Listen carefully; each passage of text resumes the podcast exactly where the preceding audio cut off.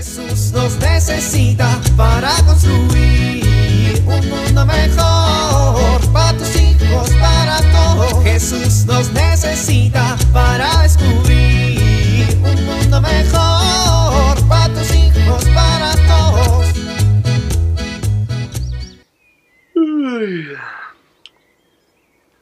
No, no inventes. Ya es muy tarde, ya es muy tarde. Hoy, ¿por qué las chanclas siempre se van debajo de la cama? Hoy no escuché el despertador. Lo bueno es que si nos apuramos estaremos a tiempo para nuestros compromisos del día de hoy. Bueno, rápido, a poner café y hacer unos sandwichitos. Me meto a bañar yo primero, aunque esté fría el agua, para que nos dé tiempo. No se despiertan. ¡Despierten! ¡Ya es tarde! Espérate. ¿Qué día es hoy? Ay, no. Hoy es sábado.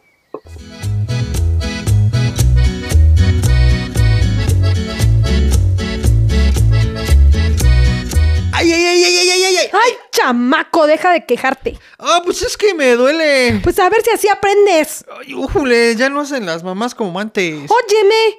Pues es que en lugar de que me consientas, En lugar de que me consientas, deberías de dejar de quejarte, porque si no te encerraría en el bote por andar haciendo tonterías. oh, no te digo, la mamá del Facundo seguro lo está consintiendo en su camita y le está dando su masajito en su espalda y, tú me maltratas. Ah, mira, qué buena idea. Ash, ¿Verdad que sí? Te voy a tratar como la mamá del Facundo. Está tratando al Facundo. Ah, me volteó para que me des mi masajito. Chanclazos es lo que te voy a dar. La mamá del Facundo mandó al Facundito a la central de abastos con todo y muletas para que junte para pagar para la multa. Ah, no, espérate, jefa, no, entonces no me trates como la mamá del Facundo. Ya no es que ya no hacen las jefas como las de antes, me cae. Síguele, Pedro, y te voy a poner a trabajar para que le pagues el cristal del microbús a tu papá. Ay, mamá, fue un accidente. Híjoles, no me quieras ver la cara, Pedro Gutiérrez. Que si me buscas, me vas a encontrar. Ah, mamá. ¡Vas, mamá! El Facundo fue el que me dijo que le acelerara porque venía ya bien cerquitas del otro de atrás. Ah, sí, ¿no? Y si el Facundo te dice que te tires al pozo, te tiras, ¿no? Ah, mamá, ¿por qué siempre usas el mismo ejemplo? A ver, pues ¿para qué me va a decir el Facundo que me tire al pozo? Pues mírate, dos costillas rotas, la cabeza descalabrada. Te hubiera pasado lo mismo si te tiras de un pozo. Lo bueno que tienes la cabezota redura, ¿sí, no? ¡Ya, mamá! Mamá nada, Pedro Gutiérrez. A ver, mijo, manejar un microbús es un trabajo, pero también una responsabilidad. No se vale que por unos pesos te arriesgues y arriesgues además a tus pasajeros. Bendito Dios que el único menso que salió disparado contra el parabrisas fuiste tú. ¿Te imaginas que hubieras lastimado a alguien más? ¿Te imaginas que atropellas a alguien?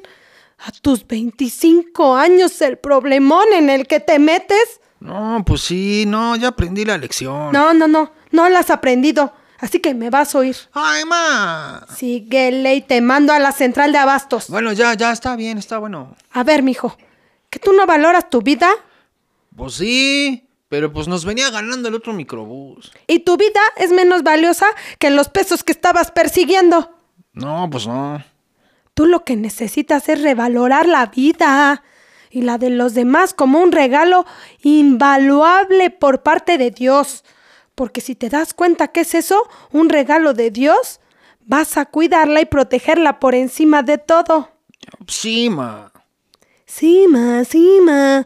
A ver, Pedro, ¿qué tanto valoras tu vida? No nada más en el microbús, en todas las cosas que haces, cuando tomas, cuando vas por la calle, cuando haces cosas peligrosas, cuando andas ahí fumando tu cigarrote, ¿qué tanto valoras tu vida? Ya sí, ma, ya te dije, tienes razón. Y me doy cuenta que tampoco valoras las de los demás, ¿eh? A ver, dime, en tu vida diaria, Pedro, ¿con tu actitud respetas y promueves la vida y la dignidad de los demás? Chale, no, pues a lo mejor no mucho. Pues piensa que la vida es un regalo invaluable de Dios, mijito, y esta segunda oportunidad que se te dio tiene que servirte para cambiar más las cosas. Ojalá que la gente no espere a una segunda oportunidad para valorar la vida y para valorar la vida de los demás. Ojalá que todos hoy se preguntaran si con su actitud respetan y promueven la vida y la dignidad de otras personas. Sí, ma. La dignidad, mijo. Las otras personas tienen dignidad. No, está bien, lo voy a pensar. Y a partir de ahora ponte también a pensar cómo puedes influir en tu comunidad para que los demás valoren su vida y vivan alegres.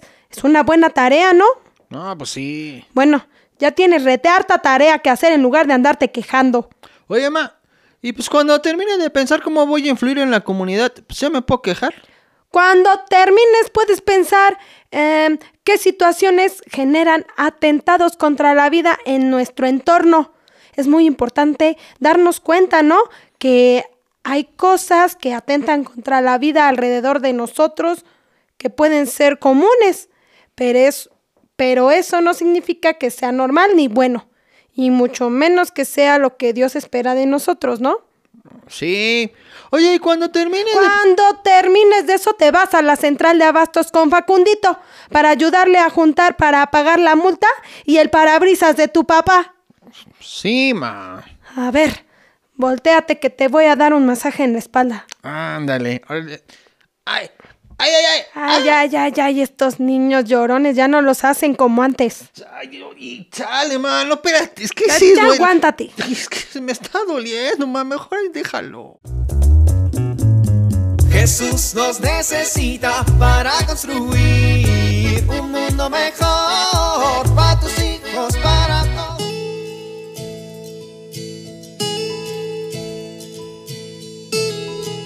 Había una vez un niño que ya no quería sentarse a comer a la mesa. Tenía miedo. Él decía que iban a salir por debajo de la mesa muchas hormigas y esto le daba mucho miedo. Un día su mamá se acercó a platicar con él para preguntarle por qué pensaba que iban a salir hormigas si nunca habían salido. Y él le dijo que su papá le había dicho que no tirara las migajas porque se hacían hormigas. Y claro, el niño empezó a imaginarse que la migaja salía una pata, salía otra pata, salía la cabeza y de repente ¡zas! se convertía en hormiga. Y esto no era lo que quería decir el papá. El papá solo dijo que no tirara las migajas porque iban a salir las hormiguitas buscando la migaja. Pero claro, esto no entendió el niño. Este pequeño cuentito nos hace pensar que para poder comunicarnos adecuadamente con nuestros hijos hay que entender qué hay en su corazón, qué enten- entendieron ellos de lo que nosotros decimos. Y esto nos ayudará a tener un diálogo cercano y adecuado. Soy Pilar Velasco.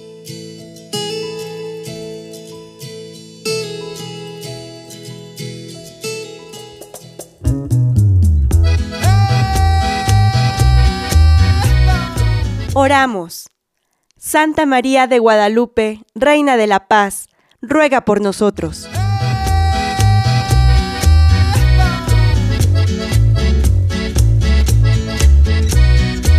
Jesús nos necesita para construir. Vivir en familia.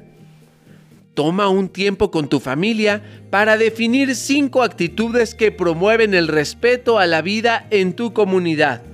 Enciendan una vela y hagan oración por todas aquellas personas que mueren a causa de la violencia en nuestro país y por todas aquellas que han sufrido la pérdida de algún familiar en manos del crimen organizado o la delincuencia.